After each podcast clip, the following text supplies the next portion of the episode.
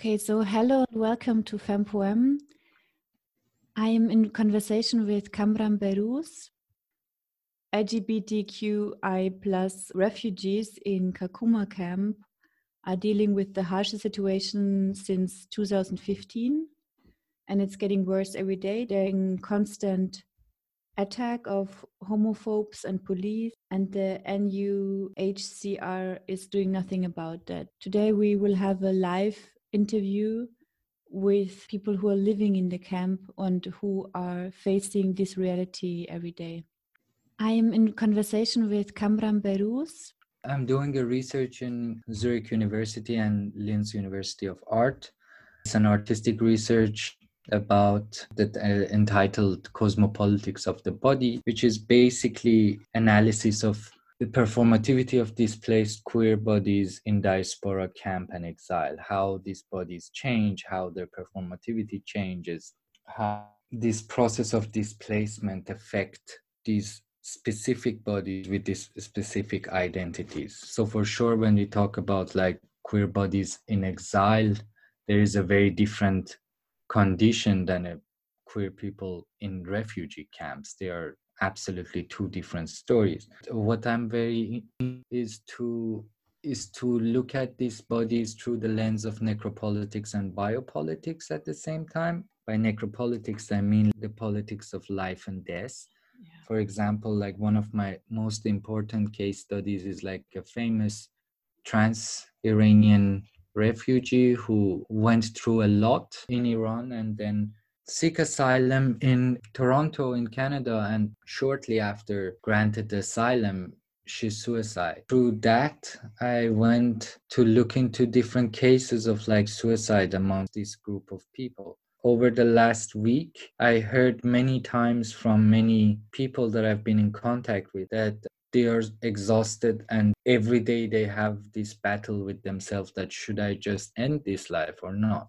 Which is really, really, really scary and sad to see this form of desperation because it seems like suicide becomes way more comfortable than life itself. I don't think anyone in this planet deserves to live in such fear and agony. Um, Kamran, how did you come in contact with them? I accidentally been in contact with one of the asylum seekers in the Kakuma camp through a friend on Facebook. Elias, who is the founder of foundation called Secret Garden in Amsterdam, which gives like psychological and legal and social supports to asylum seekers in Netherlands, or basically in Amsterdam mostly. There was one comment of one person that constantly asking for attention to the situation and when i contact them i started to know about the situation a bit more. I've been really shocked when I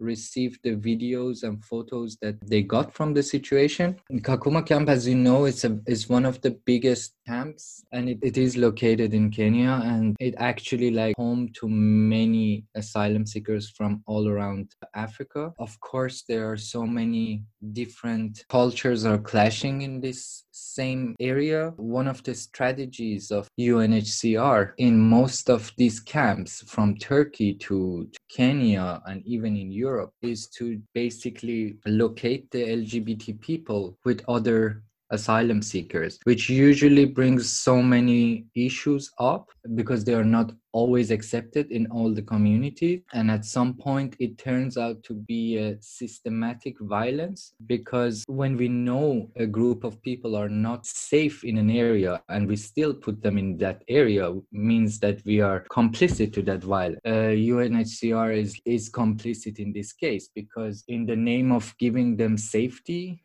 they push them into the harshest violent situation. As we see in kakuma camp last friday they had a horrible attack by some of the homophobes in the camp. Some of the images are actually being censored by facebook because they are really violent. What are the options at this moment to help or at least to make the people being heard. Kenya is not the best place for queer people. There's no specific law to protect them. Let me read it. This is one of the problems. The state in Kenya does not recognize any relationship between person of the same sex. Same, same-sex marriage is banned under the Kenyan constitution since 2010. There are no explicit protection against discrimination on the basis of sexual orientation and gender identity, which I guess is the core of violence. Because when an attack happens in, in the camp and the people reported to the police, for example, last Friday, it took 90 minutes for the police to show up. And I guess this is still part of the systematic violence because the slowest forms of violence is neglect. Neglect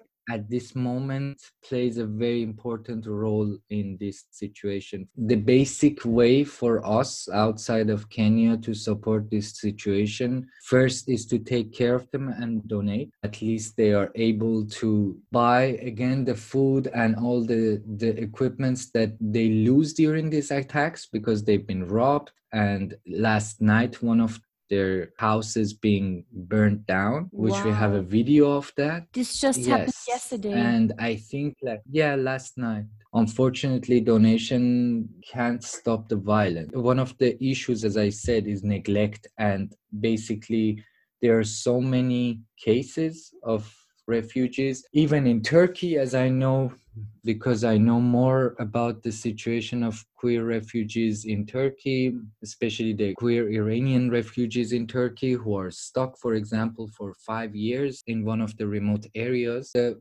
best way to stop this, or at least to slow it, is to the attention, the international attention on these issues, to, to basically say their names because most of these cases can easily be erased because there is no law to follow them. Many mm. of these people are being attacked and some unfortunately like lose their lives and we don't even know who they are. Politics is is very often a matter of visibility. As it is part of the important part of my my research is uh, the fact that there is always a connection between queer refugees and the narrative of victimhood because yeah. for being visible we as a queer refugee to to repeat a, a, victim narrative which is true in its essence but at the same time after a while it becomes part of the identity, identity yes. of the queer refugee which is a very dangerous phenomenon and i think the responsible of this victim narrative is UNHCR because before uh, in before actually being induced as a victim, you don't have any rights, and you are not being even looked at or or or take care of. So mm. I think this is a very contradiction at mm. this moment in this uh, narrative and uh, but at the same time as you said there is no other way to just make these stories visible. Why is it so difficult for unhcr which is responsible for the safety of asylum seekers to to separate these people to give them at least a basic safety on a daily basis? Do you know about uh, the law in kenya? Does it also punish homosexuality, for example? Well, I mean, there is no law to actually protect them. Yeah. It's like if one person like destroys someone uh, or like attack another an LGBT person, there is no law to stop that person, which yeah. is horrible. The, the punishment is like, as I realized, according to the section 165 of the Indian Constitution, for sodomy is a pen is a penal code punishment by 14 years imprisonment and any sexual practices between males are a felony under section of 165 of the same statutes punishable punishable by 5 years imprisonment. Lesbian bisexual women and transgender persons are not even recognized in the Kenyan constitution and are discriminated against covertly, as well as undergo corrective rape practices by heterosexual men. I guess like one of the very problematic issues in probably in South Africa, in Kenya, and is also in Uganda, the violence towards the lesbian women is the correction rape, which is apparently a very known technique. I, I don't think I have to describe why is it so and violent. I was researching yesterday more about the, the camp situation, and I told you already that I saw a TED talk about the uplifting and wonderful experiences in the camp there. It's an image of a very, very wonderful safe space and of course the reality is very different because this is what this what the, the organization is stand for. There are some part of these reports that should be shiny and and and affirmative affirmative. But the problem is like uh, is the if the camp is like safe for everyone equally. Because this camp is way different than many other camps that we know. For example the camps that we have in europe they are way more controlled they're way way smaller but the Kenyan, the Kakuma camp is almost as big as a city. city yeah. So imagine you push a group of outed queer people inside of a homophobic city. So what do you think would happen? The politics inside of the camp is like 100% related and reflected on the whole situation and system. The most important thing at this moment is like to amplify their voices and actually like bring their names in on the table because when we when we call their names they can't be erased easily at least what what happened yesterday yeah it was um, it was about 8 p.m then all of a sudden some homophobic people attacked and they burnt a certain house which was housing like four members of LGBTIQs, all, all who were dumped to B13, Block 13 by UNHCR. So did the police come last night? The police were there, mm-hmm. but they were only two. They they did not arrest anyone. During after the last massacre, the last attack here, Mm, UNHCR normally comes and sleeps overnight. But then yesterday, even when they were there, we were attacked. The house was burnt down and no one was apprehended up to now. Actually, when we try to tell them about it, asking us if we reported the matter, yet they were just right on the scene. Just can you describe me a little bit like is there any law in Kenya to support queer people and LGBT people? Absolutely not, because the Kenya constitution does not allow homosexuality. Actually, it's a breach of law for anyone who is an LGBTIQ to be in Kenya itself, not particularly Kakuma, but in Kenya. The law, when you caught, you're liable to be in a prison for 14 years. For seven years. 14. Yeah, 14 years. The, the best solution for you at this moment is to find a way from UNHCR to to give you a safe separate space in the camp or outside of the camp or what what is your demand at this moment what what do you want uh, to happen as fast as possible. For, for us, with what we what we ask them to do for us is to is to give us protection outside from the camp. Because in the camp we are not safe, we are suffering. They attack us. Giving us protection in the camp, giving us protection in Kenya, it's all the same because like how I basing for your first question is legal to be an LGBTIQ in Kenya, that's absolutely illegal. We asking UNHCR, please, if they can get us a safer place away from Kenya, because Kenya itself is homophobic. the police of Kenya is also homophobic. Everything in Kenya, as long as you they get to know that you are an LGBTIQ, And how many people are LGBTQI plus in the camp? We are like 300. Who are in, 300. la- 300 plus, yeah, who are in the camp. particularly talking about block 13 where we reside, the people who were so vulnerable, who were dumped outside, that they Yeah. sleep outside, they are 150. Block 13, Kakuma 3, Zone 2. Mm. And how many people are generally in this camp right now? In the general camp, About 500,000. Wow. So there are like 500,000 potential attacks against the 300 people. Yeah, Yes. absolutely. Actually, the LGBTIQ in Kakuma camp are like are not more than 1.5 percent Yes. of that general population in the camp. So you really need safety. Sure. yes. Because you can imagine all the rest of the people attacking LGBT. attacking LGBTIQ and are homophobic. Yeah. Mm. And you're not protected by the law and the police. But The, pro- the police, they are just pretending, but they don't want us. They're just pretending. Yeah, I mean, Yeah. police is from the state, and if the state is doesn't have any rule or law to protect LGBT people, then uh, it yeah, of course they they they just perform performatively act as if they care, but at the end of the day, they don't. The only question is like, what?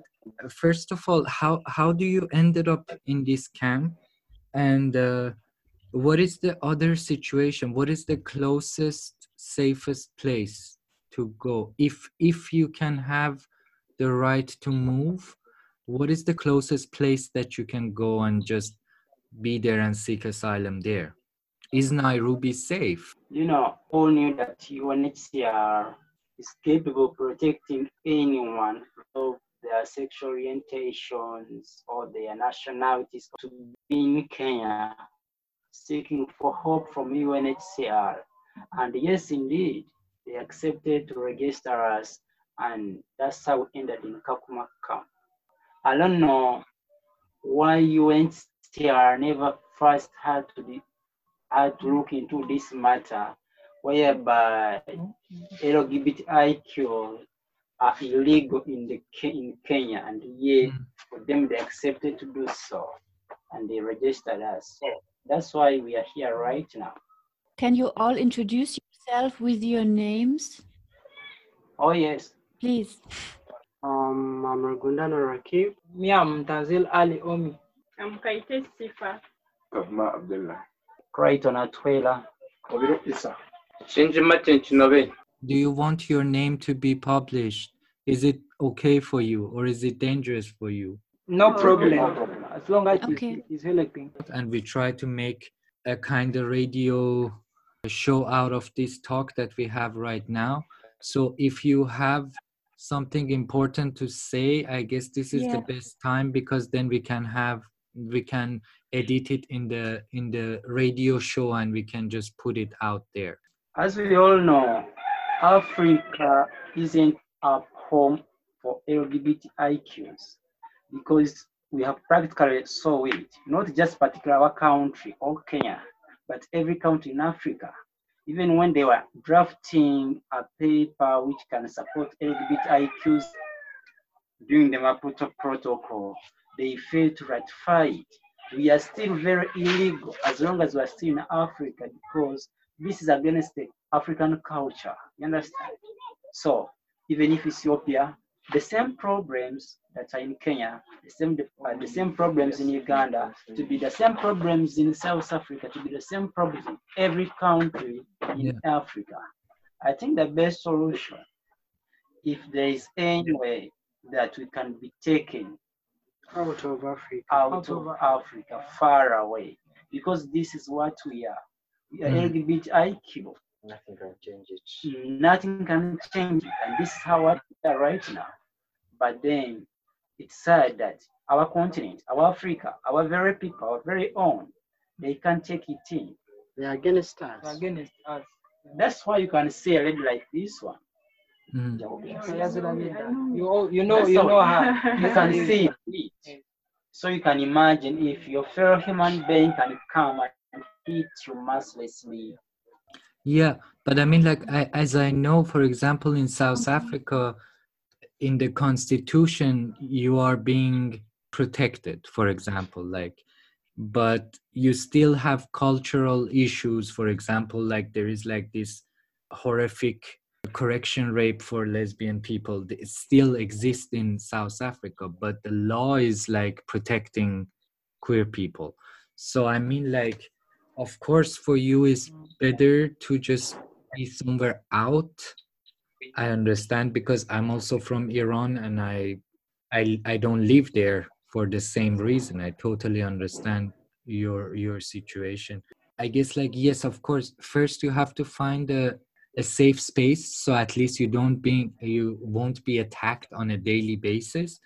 And then maybe there will be some communication with other embassies in like other countries. I don't know like uh, for example canada probably they are more supportive compared to i guess you mentioned australia. Australia they are very uh, they are quite racist. I mean the politic their politic their policies are very racist especially when it comes to immigration and refugees.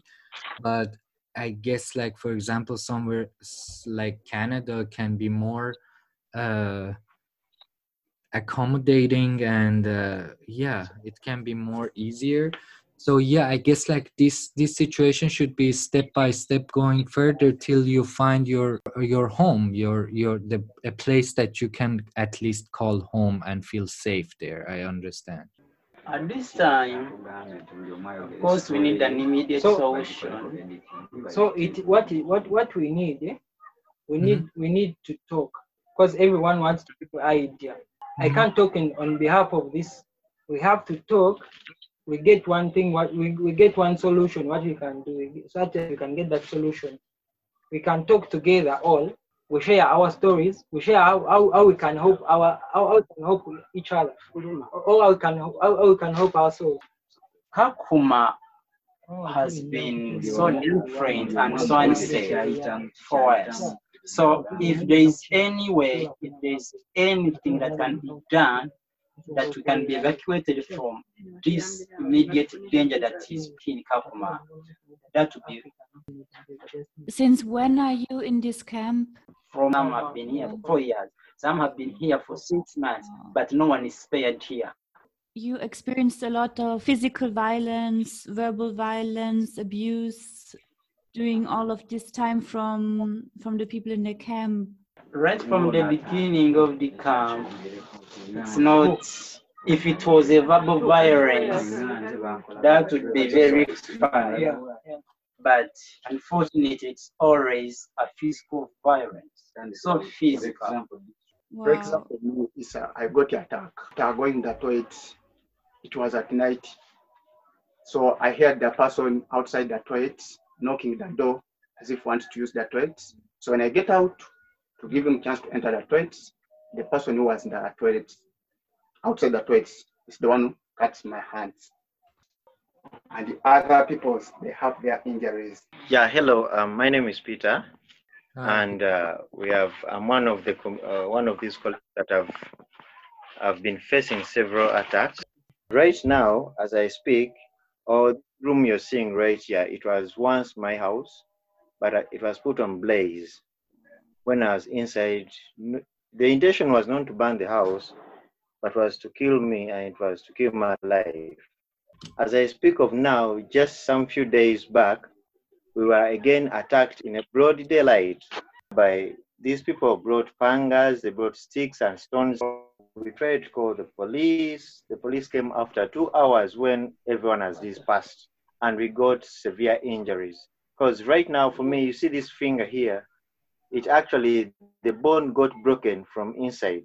So it is tied with this metal so that they find a way of the bone rejoining, but it is refusing up to now we are actually in pain. We are tortured. We are tortured psychologically. We are beaten physically, and right now we don't know what to do, because these people, everyone that surrounds us is homophobic because the community members, they are homophobic. The service providers, including the police, health centers, everyone who is un, who is not an LGBT sees this as a curse. To an extent that some people say or claim that we are the cause of uh, of coronavirus because see us as as we are spoiling their children, we are we are we are we are against their culture values and all that. So we find ourselves that we are not safe where we are socially. So we find ourselves that we are not safe where we are socially. We are beaten, refuse to fetch water, refuse to interact with them. Going to the shop is a problem. Even if someone has something in the shop doesn't want to sell to you. So you find yourself that your your mind is tortured. You can't do anything. Even if you have money. Yeah, it's feel- ostracizing. Like this thing is happening every day. The only person you can talk to is your fellow LGBTI. If you walk alone and then you find some two young Sudanese, immediately from there and then you change the route because you're scared these people might, again do what? So it means you're walking out of fear, we are sleeping outside in fear. The protection they're saying they're giving us, they only give us to police policemen that we were around yesterday, but these people still attacked us. What does that imply? The security is not enough. Protection is not enough. I think there's there's no way apart from removing us from here, evacuating us.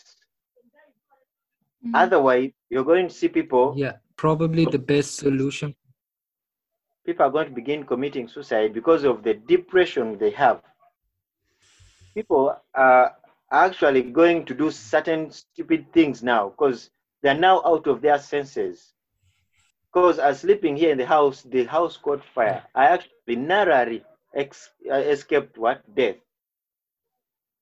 So I find myself all the time whenever I see just little fire like that, then I start remembering all what had happened to me. So these things, even if uh, they do, they, they bring like food or something like that, because we, we have nothing as I speak, like the houses and all that. We sleep outside, we we have nothing to cover ourselves and all that. But even if they provide that, it is not our basic need right now. Even if they build for us houses, because others got banned, it's not our immediate need right now. All we need is one. We need to leave this place. Unless when people are saying, or the world is saying, they need to first see a body lying down. Because these people are up to our lives. They're not up to our properties, though they steal them too. They come with a raid, they beat us, we run away with the kids. Remember, I have kids, we have women, we have pregnant women, we have vulnerable people around us here. So whenever they come in attack, we try to run with the kids. Some come out with the wounds and all that, but these few things that we have or we have remained behind, they are stolen and taken. This is the situation we are in, and these things are real. We are really suffering out here. So I'm calling up the world, whoever is listening, and whoever has connection with UNHCR Kenya, to please come up and tell UNHCR to come up and do something. Otherwise, we are going to die from here. We are going to die from here. Because many people, almost every day, we get someone who is hospitalized.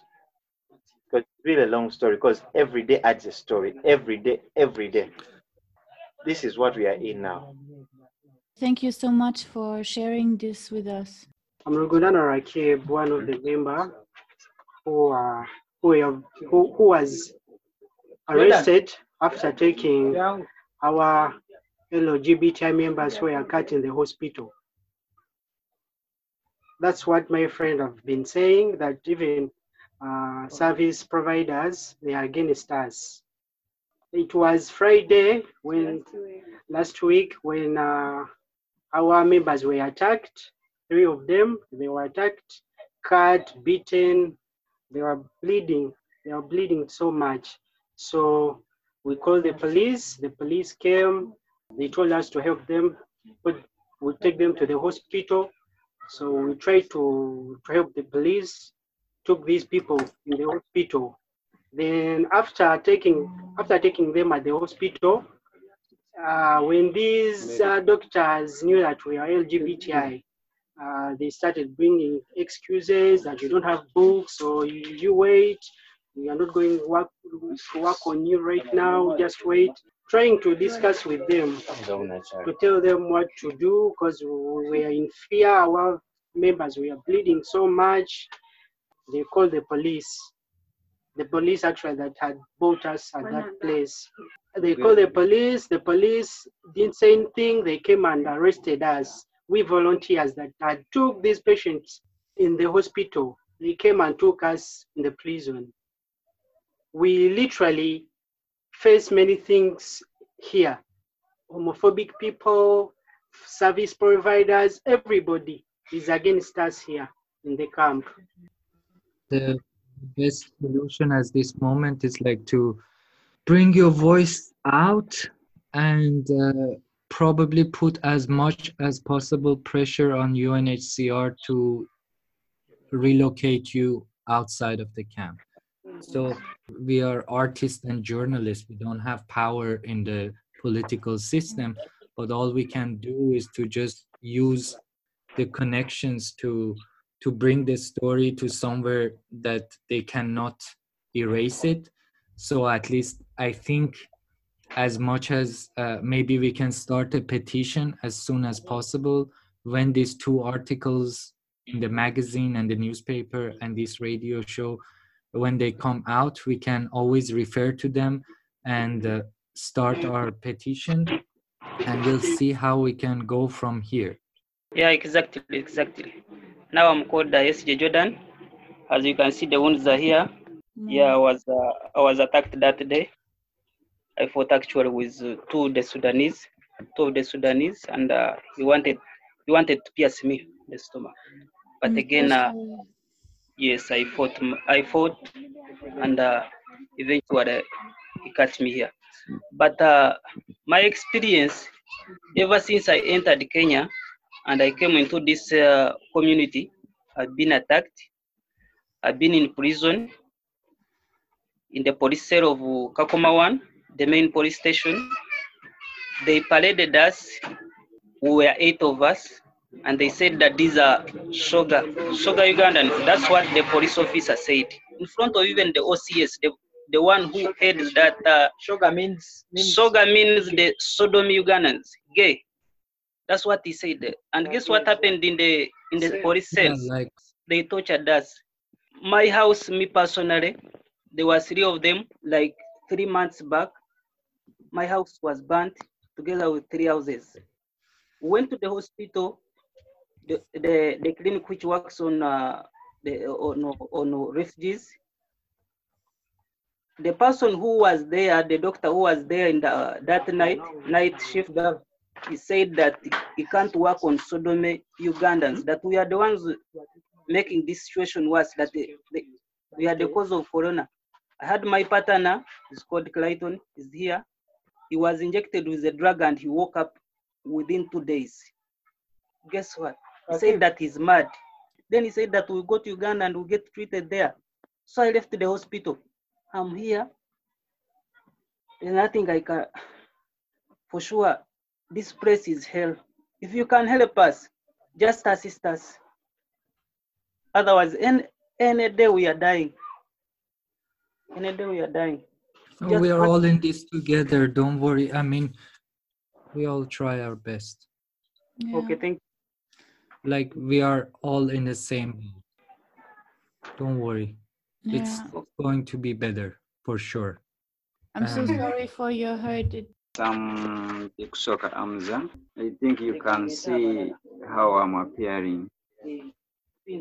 This is not the way I was, but it's because of the situation I'm undergoing. Um, when I was still in Uganda, I was attacked. I was attacked several times, several times. Then thought of Kenya being safe for how precious my life is. So I left my country, then came to Kenya seeking for asylum. I appreciate I was registered, but again, I regret as to why I came to Kenya. because it is worse, worse. I don't know which word which word I can use from the dictionary to express the situation really so that you can get it. I was put in community where I just spent like three days, then two being taken to to jail. So I can go on. Yes. I spent only a few days in the community, then I was taken to jail. Then I, I spent days in jail, then being tortured by fellow prisoners on orders of police officers. Uh, police officers came on the doorway, instructed fellow prisoners that those are, those are Sodom Ugandans. Please do what you can so that they can they can learn what Kenya is. We thought maybe they are going to teach us something different. Instead, he was instructing them to beat us, do every uh, abusive thing to us. We suffered on God's mercy. We were let out. Then, oh, a few days from the arrest, again, our house, my house was burnt the intention wasn't the house, but I think to the target was we who were inside because I was there with my partner. I got rescued. I lost property, whichever I had got burnt in the house. Then whichever takes place, whichever happens on me or on us, we report to police. But it's like it's a slogan for these police officers that uh, that they are going to to make a report that they can act. So I don't know for how long will that report be finished. I don't know. Then we tried to go to UN compounds to express how insecure our lives are. We were peacefully raising up our voices to them. Instead, they brought up, they brought out tear gas, live bullets, canes, to us. So I didn't know what was the intention. Then they dropped us to block 13 where we are now, but still attacks are frequent, are on a daily basis. We don't know how we are going to be rescued. Attacks are many, but let me first refer you about what happened on Friday. I think, I don't know whether you got a chance of having that video because uh, some colleagues covered but it was very, very brutal, whereby people were injured. Like I think you saw our sister Shifa. Shifa was beaten seriously, cut seriously. They attacked us.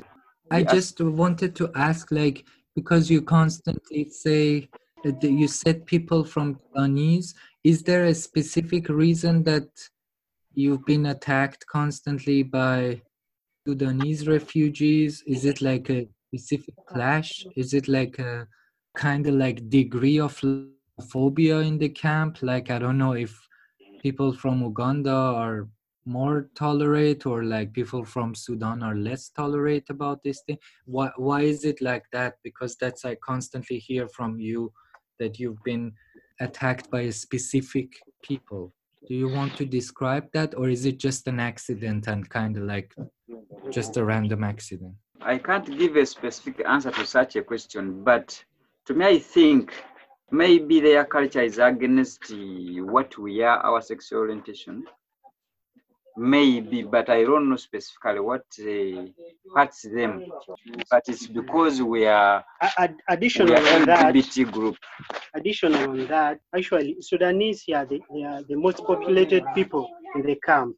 They are over 80% of the population here. There are very many. So they are not the notorious group of people here in the camp. I understand. Yeah, that that's just please please continue what you were talking. Sorry, I just interrupted. I just wanted to just ask this so maybe something a clarification come up. Okay. The story can cover from now up to like a month, but uh, just cut it short. Briefly. However, attacks are frequent. In case there is any way you can rescue, please do it.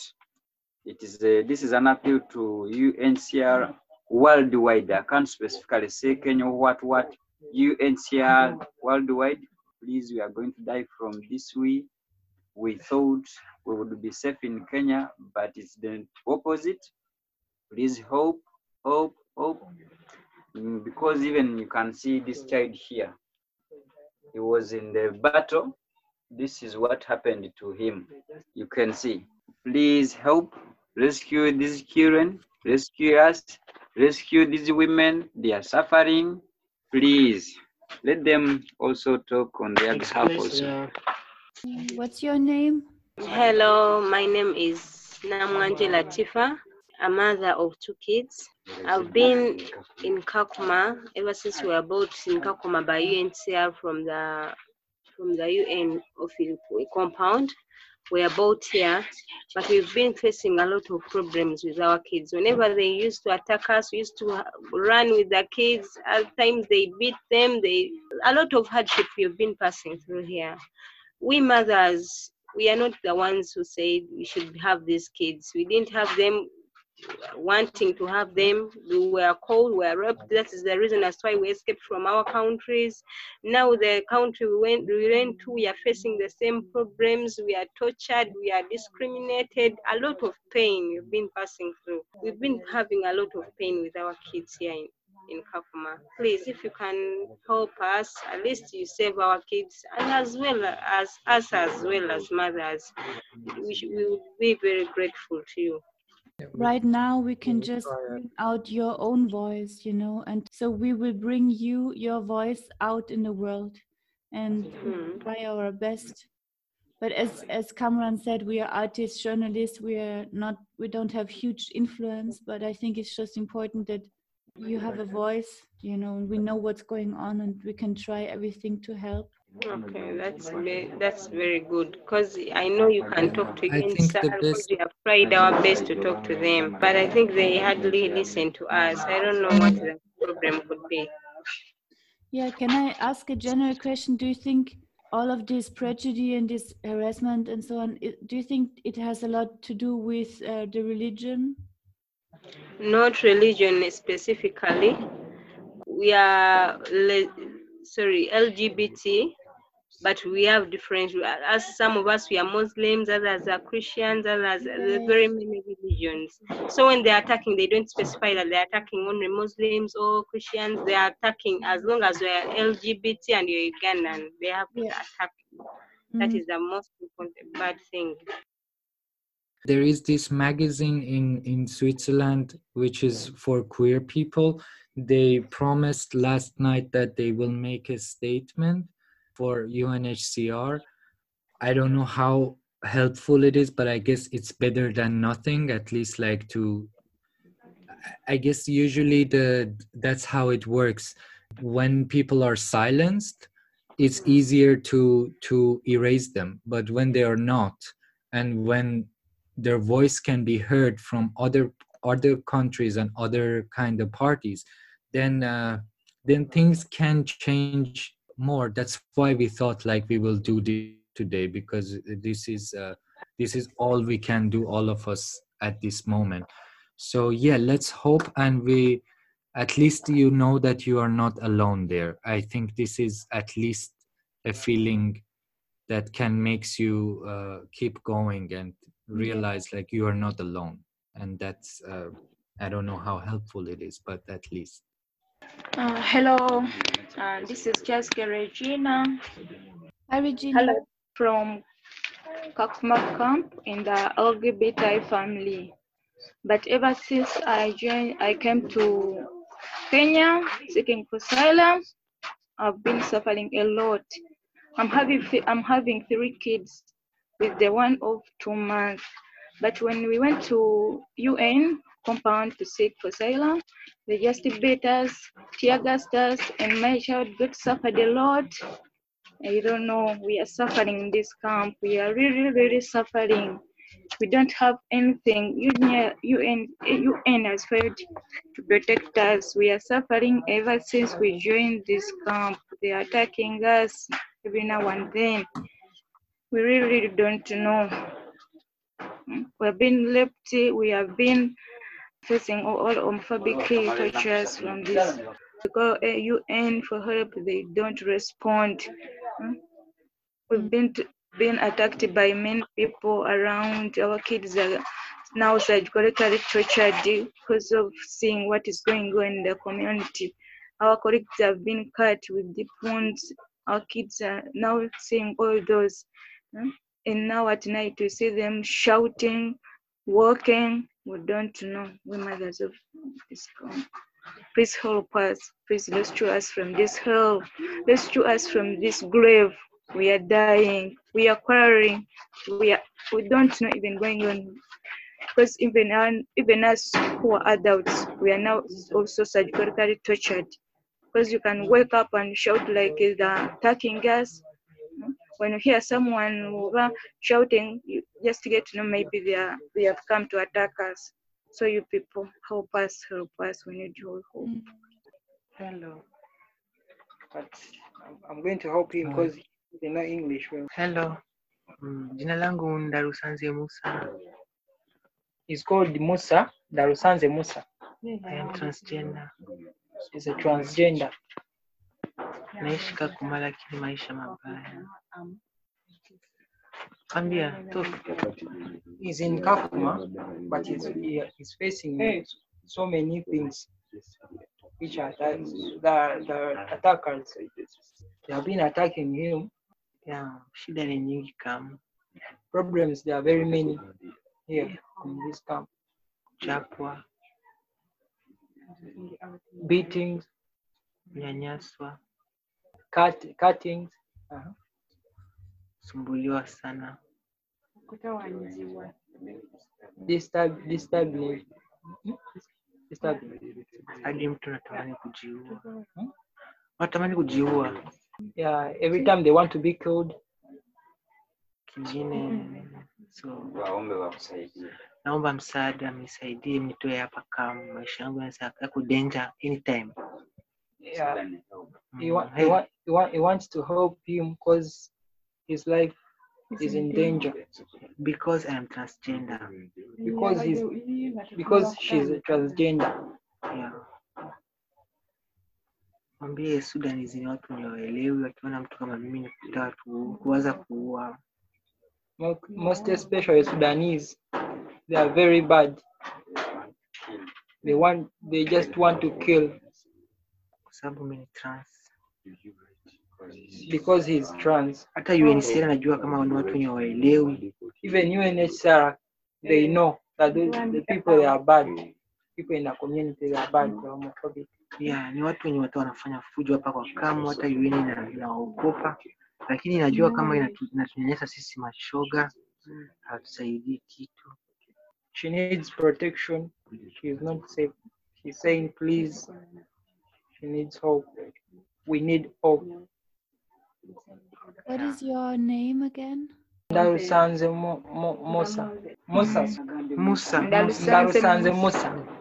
We are not safe in Kakuma. We are not safe. Yes, Please rescue yes, us from yes. this grave. Yes. Please help us. Help us. All our hope is in you people to help us. Yeah, we try our best. I'm so sorry you're going through this. Um, really, I don't have any words to say how sorry I am that we are living in a world like this. That amazing people should be really suffering from this. I'm so sorry, really. You really deserve safety. We need safety from you people. This is Isa. I think you can see my arms. Hey, Isa. Yeah, I, I don't want that I'm okay. We talk. Situation is and all what you have been hearing about in our camps, Block 13, we are not safe. All of my stories, I think I've been sharing with you, and you have been watching my photos everywhere on social medias. So it was on Saturday, 30th May, I got the attack. It was around 7:50 p.m. I went in the toilet. When I was in the toilet, I hearing the person outside in the toilet knock, knocking the door. on my, on my mind, so I think that maybe he wants to use the toilets. I get out to give him a chance to use the toilets. So when I get him out, the person who was standing in the door is the one who cuts my hands like the way see. So immediately I called my fellow LGBTI. They came, they took me to the hospital. But never gone to the hospital. I've never seen even official of to come and I see what happened to me. And even me to go back and the community, it was the power of UNHCR because I went there to tell them about my problems, what I'm suffering. But when I go there to the compound, they just beat, beat me and used the tear gas too much. I think you saw it.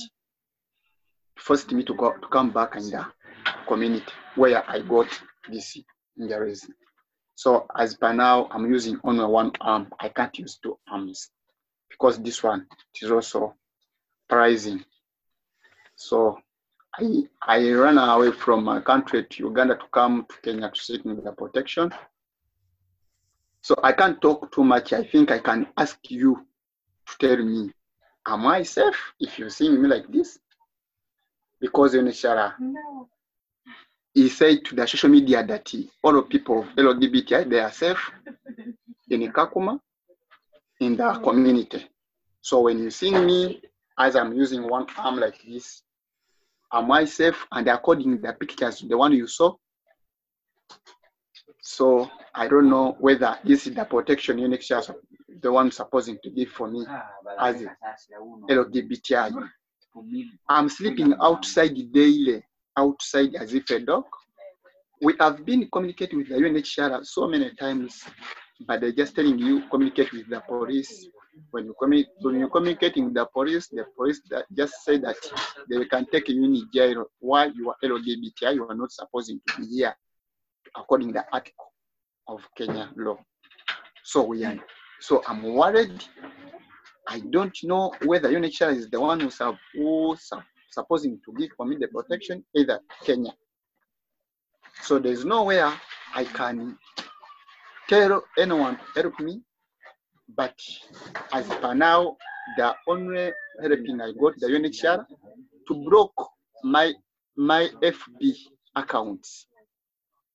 Why? Because I'm posting our situations and our fellow members to posting our situation where we are, but they're just blocking emails, Facebooks. As I talk, I have four four accounts of Facebook. They have already blocked why posting our situations. So I'm worried. I'm not safe, and I I can't talk too much because everything you have seen. So I need protection out of Kenya, but not Kenya, out of Kenya, because I think you have you have heard about the amnesty, the one I died in, I think two months back, the one to shed off. So I think it can be the same soon, according our situations and the situations what I have. So I'm not safe. Please, that's my message. Thank you. Issa Mubiru. Hello, how are you? This is Wit. Hi. I'm in Kakuma. We are suffering a lot here in Kakuma. We don't have protection. Our neighborhood, they are beating us each every day. You see now, I came in Kakuma without, without doing things, without, without scratches, agencies, yes, to help us to give us protection because we're gonna die in here in Kakuma. How are you? Hi, how you doing? Uh, my name is Lawrence. I'm the one who here at uh, Kakuma Camp Block 13. They are attacking us every damn night. I beg you, I beg you, we need protection. We need to leave Kakuma. We are tired of Kakuma Camp. That's my words. Because I have a wound on my heart. Kakuma, is like a hell. Kakuma, it's like a hell. We are not sleeping. We are not sleeping. So I'm sorry. We need protection. We need safe place. Habari, naitwa kwa, kwa majina naitwa Nirenganya Claudina. It's called Claudina Claudina. Nirenganya Claudina. Nirenganya Claudina.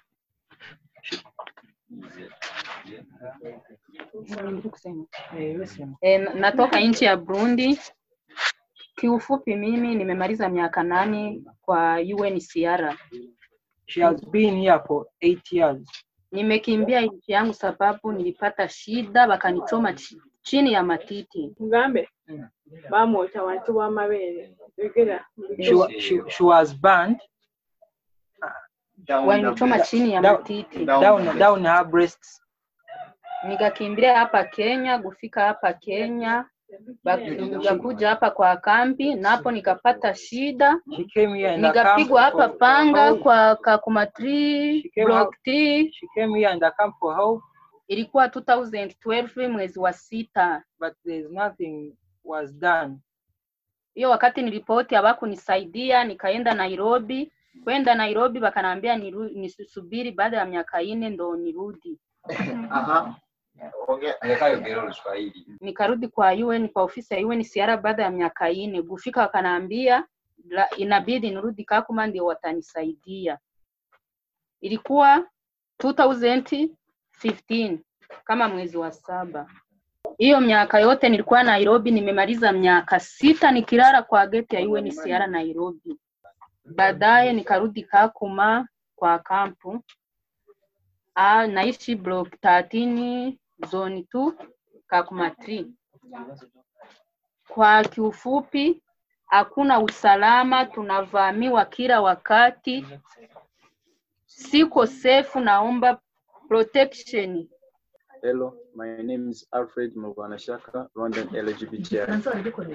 So, I was um 2019. I was alive here. I was lived here in Kenya 2019, 20, eh, 2019. So, but I was I was relieved from Nairobi because I have. Oh, the UNHCR was telling me that I don't have protection there. My protection is here in Kakuma. Then I take decision to come here in Kakuma. But once they they took me from uh, reception to the community, I was I was saying that I'm not safe in community because I'm different from others. I'm LGBTI.